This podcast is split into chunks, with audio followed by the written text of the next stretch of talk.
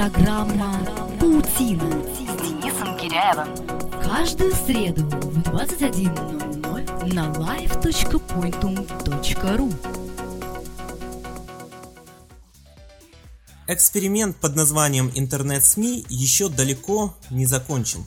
И создание СМИ на базе социальной сети – лишнее тому подтверждение – что они из себя представляют и чем отличаются от традиционных источников информации? Одним словом, о последних тенденциях интернет-СМИ пойдет речь в нашем сегодняшнем выпуске программы «Паутина». Вы слушаете pointum.ru. Меня зовут Денис Гиряев. Здравствуйте. Паутина с Денисом Гиряевым. Вы слушаете на live.pointum.ru А в гостях у нас сегодня Егор Яковлев, главный редактор журнала «В курсе», всем известного проекта приложения э, СМИ, размещенного на базе ВКонтакте. Э, добрый вечер, Егор. Добрый вечер, Денис. Расскажите, пожалуйста, для начала нашим слушателям, вот вы как главный редактор, конечно же, знаете полностью историю этого проекта, как он появился, как появилась идея, кто автор идеи и, в общем-то, каков курс данного проекта на сегодняшний день. Автором этой идеи является Дмитрий Филатов, э, руководитель компании Сонетика, который, собственно, и владеет э, приложением в курсе, а также другими известными в социальной сети ВКонтакте проектами. Э, TopFace — это сервис оценки знакомств фотографий, очень крупный, крупнейший в Рунете, и аналогичный проект под названием «Лицемер». А, в курсе появился два года назад. Э, Дмитрий э, сгорел идеей создать газету на базе контакта. Тогда еще не было пабликов, и представить СМИ внутри социальной сети э, было достаточно трудно, поэтому он выступил здесь пионером. А, так получилось, что мы познакомились, очень быстро нашли общий язык, буквально через 15 минут уже общение, уже обсуждали, какое это издание должно быть. И спустя две недели, поскольку требовалось все делать очень быстро, э, мы его запустили. В течение первого года э, у нас была команда, которая занималась э, созданием уникального контента. Это был контент о ВКонтакте, с одной стороны, и с другой стороны, это был некий общественно важный контент, который мы создавали с помощью блогеров. Частью это были блогеры-читатели, частью это были какие-то селебрити-персоны, которых мы привлекали, например, а, Дмитрий Гоблет-Пучков, который долго, долгое время э, был колумнистом нашего издания, потом сделал перерыв, теперь снова пишет туда колонку э, каждые две недели. А, потом мы решили провести эксперимент для того, чтобы увеличить э, аудиторию и сократили количество уникального контента, но увеличили э, его контент в принципе за счет э, разнообразных репостов. А, к сожалению, этот эксперимент себя не оправдал. А, мы решили сейчас снова вернуться к уникальному контенту, но увеличить его количество, опять же, в несколько раз. Мы очень активно сейчас работаем с читателями, а, собираемся делать сайт и, возможно, через некоторое время приложение в Facebook. А вот какое количество человек работает над в курсе на сегодняшний день? А, сейчас у нас э, есть э, редакция, которая состоит из пяти человек, а, и четыре программиста. И изначально, вот насколько я помню, в курсе позиционировался, его даже, по-моему, в официальной СМИ, когда ссылались, э, позиционировали именно как путая, путая по ошибке позиционируя, как официальная СМИ ВКонтакте, то есть о ВКонтакте. Даже одно время у вас была надпись внизу страницы, что мы не являемся официальным э, там интернет-представительством социальной сети ВКонтакте. Э, почему? Потому что большая часть контента все-таки э, так или иначе была связана с данной социальной сетью. Но постепенно э, тематика стала меняться все более и более в развлекательном направлении. Почему именно вот такой курс был выбран?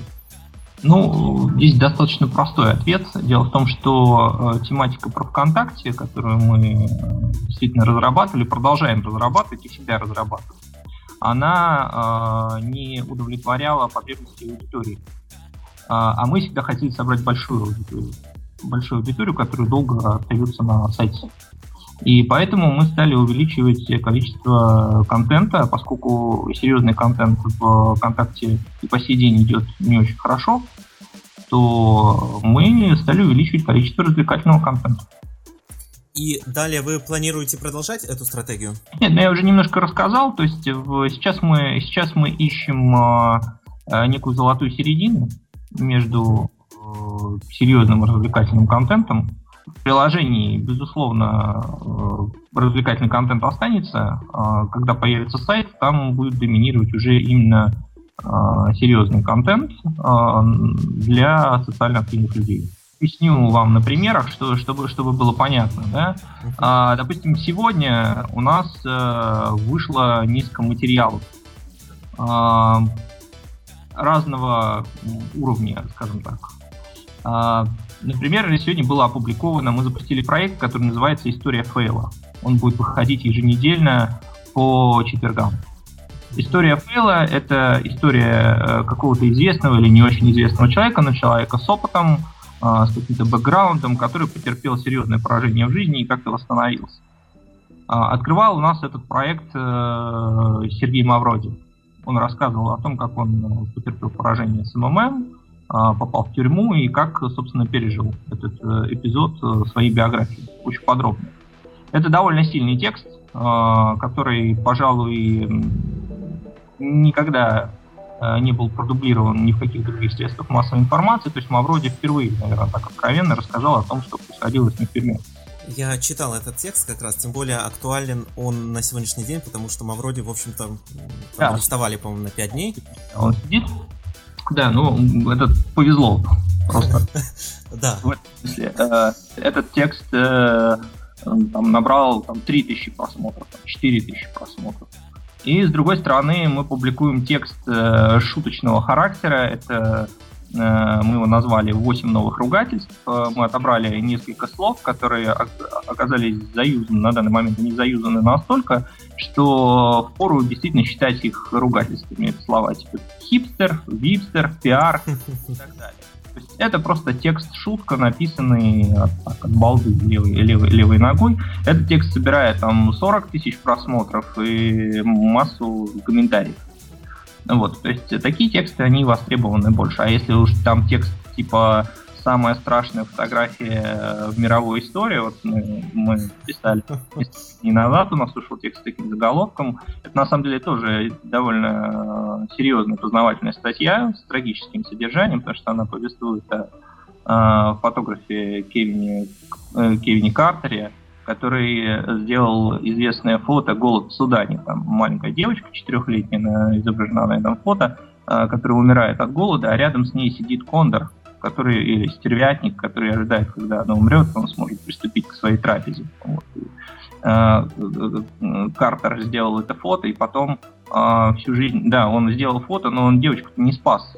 Вот. И потом сначала он стал знаменитым благодаря этой фотографии на весь мир, а потом был э, очень мучим угрызениями совести и в конце концов покончил жизнь самоубийством. Вот. Но люди среагировали не на историю, а люди среагировали именно на заголовок. Понятно. А давайте теперь будем, скажем так, от частного к общему, от в курсе к интернет-СМИ вообще. Первое, что хочется у вас спросить, это в чем вы видите преимущество интернет-СМИ перед традиционными бумажными? А может быть наоборот? Ну, главное преимущество интернет-СМИ перед традиционными бумажными я вижу в том, что в интернет-СМИ гораздо легче работать с аналитикой и статистикой результатов. А, для того, чтобы понять, как хорошо отреагировал а, читатель на ваше издание, в печатном СМИ а, нужно потратить очень много времени. Нужно запустить его в продажу, потом посчитать, сколько продано, проанализировать, почему не продано и так далее. Это месяцы и даже годы. В интернет-СМИ вы анализируете все это мгновенно хороший заголовок, кликабельный или нет. Вы можете давать разным группам пользователей 5 разных заголовков и смотреть э, конверсию по. Существует мнение, что э, качество материалов в интернет-СМИ э, многим хуже, чем в обычных бумажных. Э, возможно, это из-за э, меньших э, вложений в авторов материалов, журналистов. Возможно, по какой-то еще причине. Что вы думаете? Это странная точка зрения. Я на самом деле не согласен.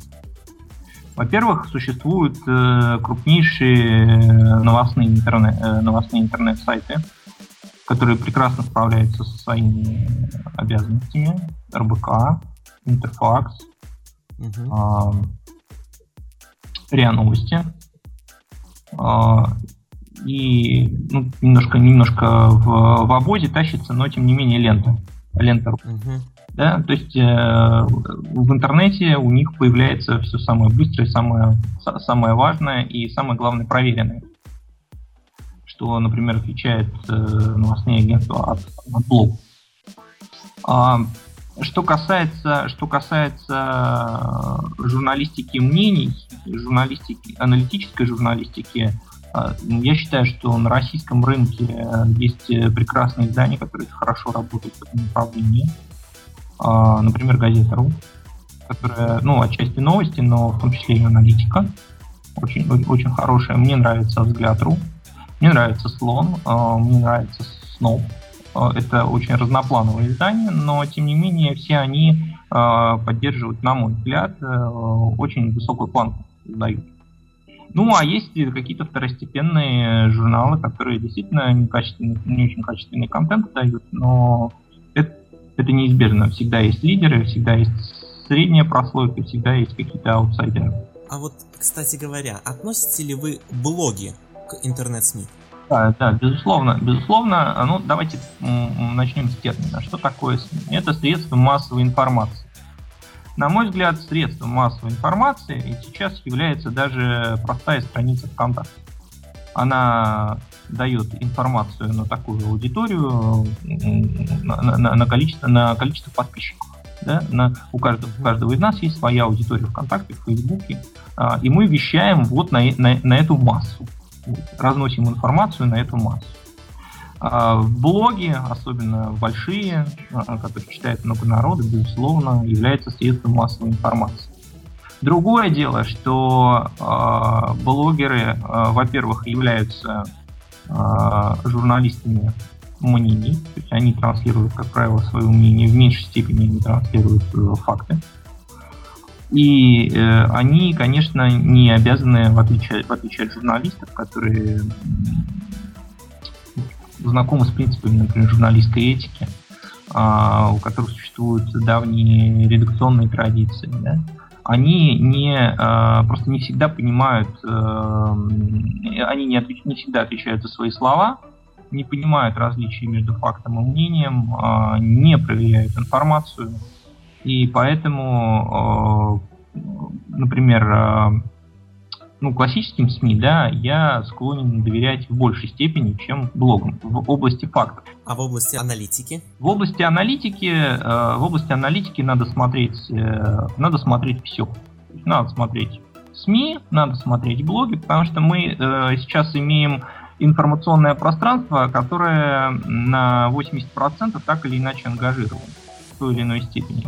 И для того, чтобы составить свою, точку, э, свою собственную точку зрения, надо изучить э, несколько источников информации. Нельзя доверять на слово, например, э, блогеру, про, про какому-нибудь про, про кремлевскому блогеру, да, блогеру, который симпатизирует власти, или наоборот блогеру, который власти не симпатизирует, оппозиционным. То есть, грубо говоря, если мы читаем, невозможно э, составлять свою кар- картину мира э, только на основе блогера Фриц Моргена или на основе чтения блога Алексея Навального. Нужно почитать того и того, а потом проанализировать и сделать собственный вывод, кто из них более прав.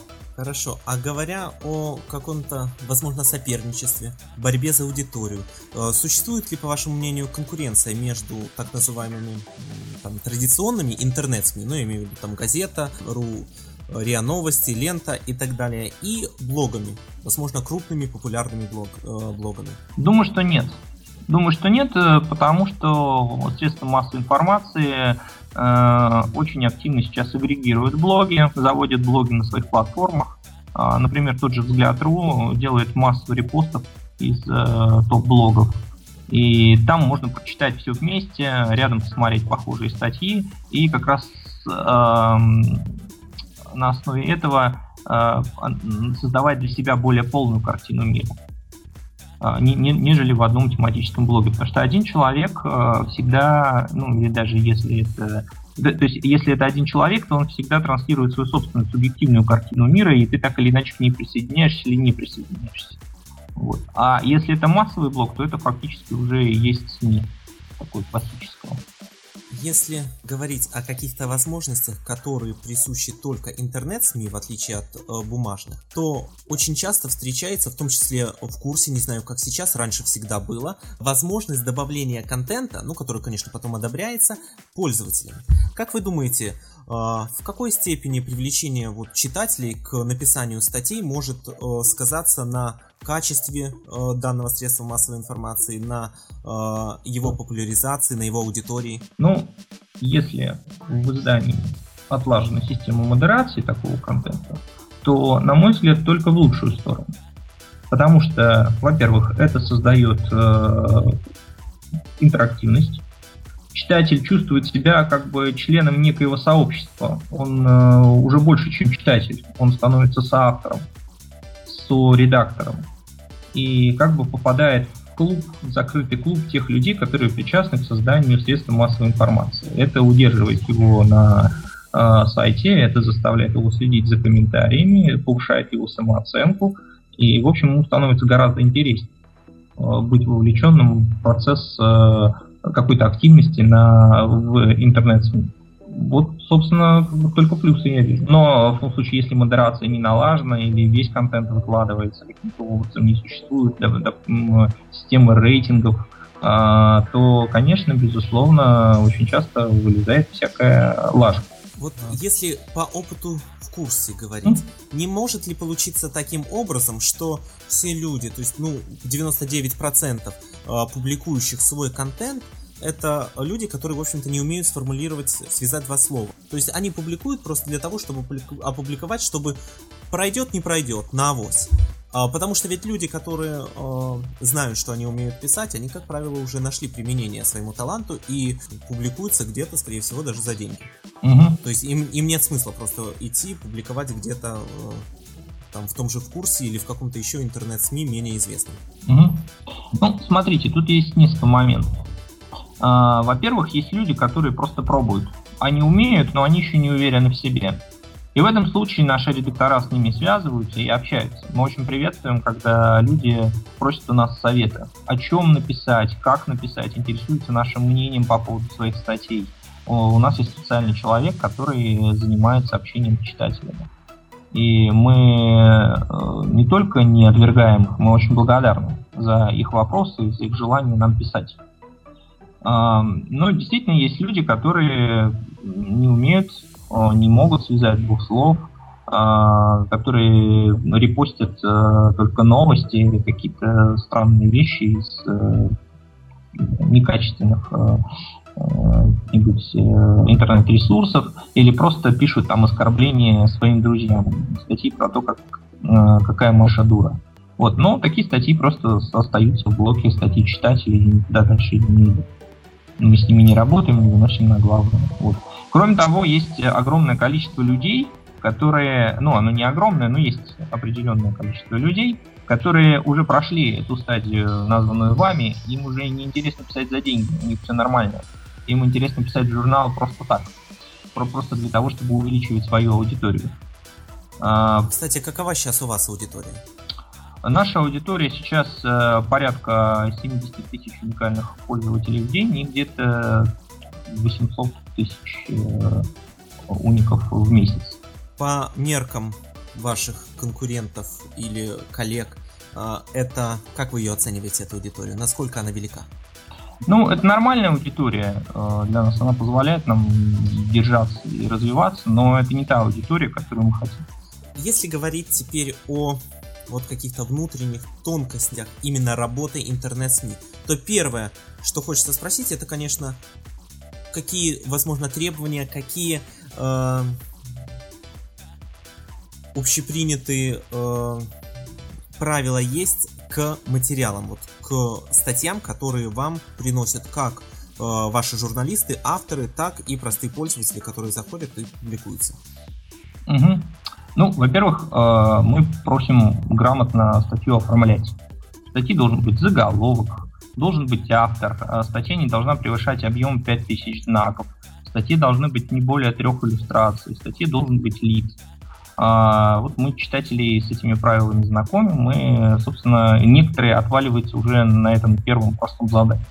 То есть они не в состоянии там, найти э, аватар, например, для, для своей статьи и так далее. То есть если авторы с этим справляются, то мы э, начинаем с ними общаться о формате э, журнала более подробно, э, даем специальные задания по жанрам, объясняем им, какие интервью нам нужны. Ну, то есть, допустим, у нас э, есть правило э, составления интервью.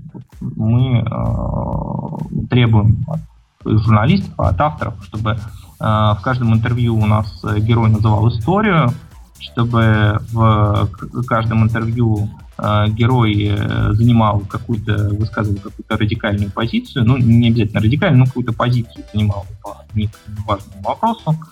Мы приветствуем очень юмор в интервью. Мы приветствуем, когда герой, когда герой интервью интересный, он сам задает вопросы нашему журналисту в ответ. Если вы, допустим, посмотрите сегодняшнее интервью с э, режиссером Джаником Фазиевым, то там все это есть. И с нашей точки зрения это хорошее интервью. Однако журналов интернет-СМИ формата схожего с курсе довольно-таки много. Ну, какие-то возможно, даже менее крупные, какие-то даже известные. Но в чем уникальность именно в курсе? Почему людям стоит читать в курсе, а не что-то еще? Ну, уникальность в курсе в нескольких вещах. Во-первых, в курсе расположена на площадке социальной сети ВКонтакте, вот, и э, уникальность заключается хотя бы в этом. Мы, в принципе, были и остаемся единственным медийным приложением внутри контакта, которое э, продолжает оказывать конкуренцию э, другим способом донесения информации, в первую очередь пабликом. А сейчас мы собираемся э, выходить э, за пределы социальной сети, создавать сайт, и мы будем позиционировать себя как журнал для социально активных как в двух направлениях, как активных в общественном смысле, так и активным, активных внутри социальных сетей. А, часть контента будут составлять э, как раз блоги, о чем мы с вами поговорили. Вообще идеалом нашего, э, ну, таким ориентиром является ресурс Huffington Post. Скажите, пожалуйста, в тот момент, когда э, ВКонтакте появилось второе приложение, по сути дела, очень-очень напоминающее в курсе. Ну, я имею в виду по структуре, по своей концепции. Это ДП ВКонтакте. Угу. Единственное, в чем была разница, что они пишут о бизнесе и преимущество, э, преимущественно о social media маркетинге. Угу. Как вы отнеслись к этому? Восприняли ли вы ДП ВКонтакте как конкурента? Потому что, насколько я знаю, вот, по крайней мере, моя аудитория, кто находится у меня в друзьях ВКонтакте, многие начали читать именно ДП ВКонтакте, э, скажем так, забыв про в курсе. Ну, это естественно. А, мы никогда не воспринимали ДП ВКонтакте как конкурентов. А, дело в том, что Олег Третьяков, а, в то время главный редактор делового Петербурга, очень интересовался проектом в курсе, даже хотел его купить. Но Дмитрий Филатов на это не пошел, мы не видели тогда в этом никакого смысла. Мы, наоборот, видели смысл в том, чтобы внутри контакта появлялись другие медийные приложения для того, чтобы э, раскачивать рекламный рынок. И совершенно справедливо, что часть э, людей, которые, наверное, никогда по-настоящему в курсе не читала, э, она пошла читать ДП ВКонтакте, потому что она заняла свою нишу. Э, я с большим уважением отношусь э, к Кулинария Петровой и Цвете Романович. Они сделали очень хороший, очень хороший нишевый проект, который, э, по-моему, благополучно скончался или близок к тому после их ухода.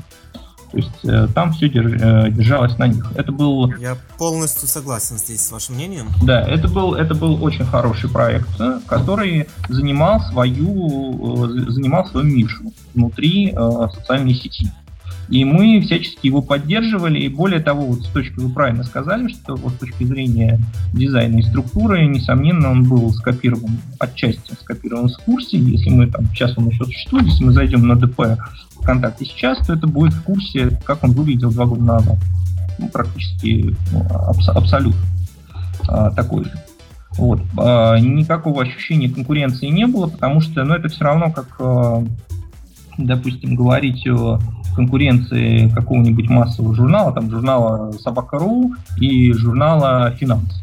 Понимаете, невозможно же говорить об этом. Соответственно, на сегодняшний день можете ли вы назвать ваш, вашего главного конкурента? Ведь конкурент есть всегда. как бы вы к нему не относились, конкурент есть конкурент.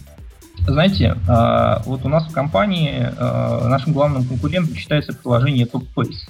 Мы когда чего-нибудь э, там добиваемся, к нам приходят наши соседи из соседней комнаты, а, создатели TopFace, где уникальных посетителей миллион двести человек в день, они говорят, ну что это такое, что вы тут нам своими показателями тут машете? Вот то ли дело TopFace. Вот, вот когда у вас будет, как на TopFace, тогда мы будем с вами разговаривать на равных. Ну, они все это шутя говорят, конечно. А, поэтому мы стремимся именно к этому. Вот, безусловно, безусловно а, нам хотелось бы иметь такие же показатели. Что касается медийных приложений, внутри контакта, честно говоря, мы э, не рассматриваем полноценных конкурентов, потому что конкуренция, она рассматривается как по тематике, так и, так и по рекламному рынку. Я, честно говоря, конкурентов э, не вижу. Э, что касается, что касается вне, вне контакта, то, честно говоря, я тоже не вижу особо конкурентов. А, вот когда мы э, выйдем за пределы, запустим сайт, осмотримся, может быть, станет понятно, да, э, с кем мы будем соперничать на этом рынке. Я могу сказать, с кем хотелось бы соперничать. С кем же? Да, мне хотелось, мне хотелось бы соперничать с, э, например, в будущем хотелось бы соперничать за интеллектуальную территорию с ресурсами Слоп и, и Сноп и Слон. Вот это два, два э, портала, которые я очень уважаю, хотя они не до конца разделяют ту идеологию, которую они транслируют, особенно идеологию СНАБа. Но они очень профессионально сделаны, и в смысле качества контента, да, в смысле э, профессионализма, э, мне хотелось бы в ближайшие там год-два вывести в курсе до такого же уровня, чтобы люди говорили вот, либо сноб, либо слон, либо в курсе. Замечательная стратегия. И, конечно же, в завершении нашего разговора хочется поговорить о, монти- о монетизации. Угу. Каким образом, во-первых, монетизируете вы свой журнал? Ну, в курсе монетизируется простым классическим способом. Он монетизируется через э, рекламу. И насколько это эффективно для вас? А, ну, скажем так, э, на данный момент нам удается э, окупать себя и немного зарабатывать. Хорошо, задам более э, откровенный вопрос. Сколько сейчас получает у вас э, программист или автор, редактор? Ну, э, я могу говорить только... Может быть, сейчас, конечно, э, побегут все э, к вам свои резюме нести, но все же. Я могу, да, могу ответить на этот вопрос, э, но только по редакционной части. Uh-huh. Я руковожу редакцией. У нас зарплата редактора составляет 25 э, тысяч рублей. А редакторы у вас работают исключительно в, во вкурсе или также в каких-то еще изданиях, газетах, журналах? Ну, редактора у нас работают во вкурсе, но мы не э, исключаем возможности фриланса них. То есть они могут активно писать в другие издания, если, если они успевают выполнять свои объемы внутри журнала. А как вы считаете, какие, возможно, эффективные методы монетизации вообще можно рассматривать для интернет-СМИ? Вот кроме рекламы. Возможно, для блогов, да, потому что вы блоги относитесь, естественно, к э, интернет-СМИ. Для э, вот стандартных, э, типа ленты.ру. Угу. Для аналогичных сноба, слон, э, там, роем.ру и так далее. Я могу, я могу рассказать, я могу рассказать э, идею, которую мы вынашиваем для в курсе в общих чертах, да. Э, мы э, давно уже думали о введении некой внутренней валюты, которая могла бы позволять э, пользователям в курсе совершать дополнительные действия внутри журнала. То есть э, сам ресурс может быть начинен какими-то дополнительными э, продуктами, которые внутри журнала можно было бы покупать. Вот. Это то, о чем мы там размышляем сейчас. То есть это может быть интересно с точки зрения там, авторов, которые хотят как-то продвинуть свой контент. На самом деле, возможно, интересно, возможно, даже авторы смогут публиковать свои какие-то электронные э, книги, пособия и так далее. Но это я уже начинаю развивать мысль, думать в этом направлении. И в завершении последний вопрос к вам. Угу. Такой общий довольно-таки, но я думаю, что он будет интересен нашим слушателям. Как вы считаете, вот ваш взгляд, ваше мнение о тенденциях интернет-СМИ сегодня и какими они будут через 5 лет, скажем? Угу. Ну, мне кажется, что э, интернет-СМИ сейчас будут развиваться, э, развиваться в направлении э, как бы некого синтеза между э, классической журналистикой и благосферой. Они будут вза- взаимопроникать. От благосферы будет э, активная гражданская позиция и авторское я, а от э, классической журналистики анализ и подтверждение фактов. Вот, а, значит, это первое направление. Второе направление это а, некое большее, более, более активное, более динамичное участие в жизни государства. Мне кажется, что интернет-СМИ будут на острие социально-политической жизни в ближайшие, там, во всяком случае, 6 лет. И их влияние на государственные процессы в стране будут увеличиваться. С одной стороны, влияние на государственные процессы, с другой стороны, борьба за мнение, за, за информационное влияние на массы. А, вот это две тенденции, одна из них формальная, а другая существенная, которые, которые мне кажутся очевидными. Вполне э, ну, интересное мнение, немножечко, если честно, э, мне кажется, что будет немного иначе, не совпадает, скажем так, с моим. Но все же, это было авторское мнение Егора э, Яковлева. На этом мы сегодня ставим точку. Э, Егор Яковлев, главный редактор журнала «В курсе», гость нашего сегодняшнего выпуска. До встречи ровно через неделю, в следующую, э, в следующую среду в программе «Паутина» на pointum.ru. Меня зовут Денис Гиряев, до связи. Да, Дин, спасибо. Программа «Паутина» Киряевым. Каждую среду в 21.00 на live.pointum.ru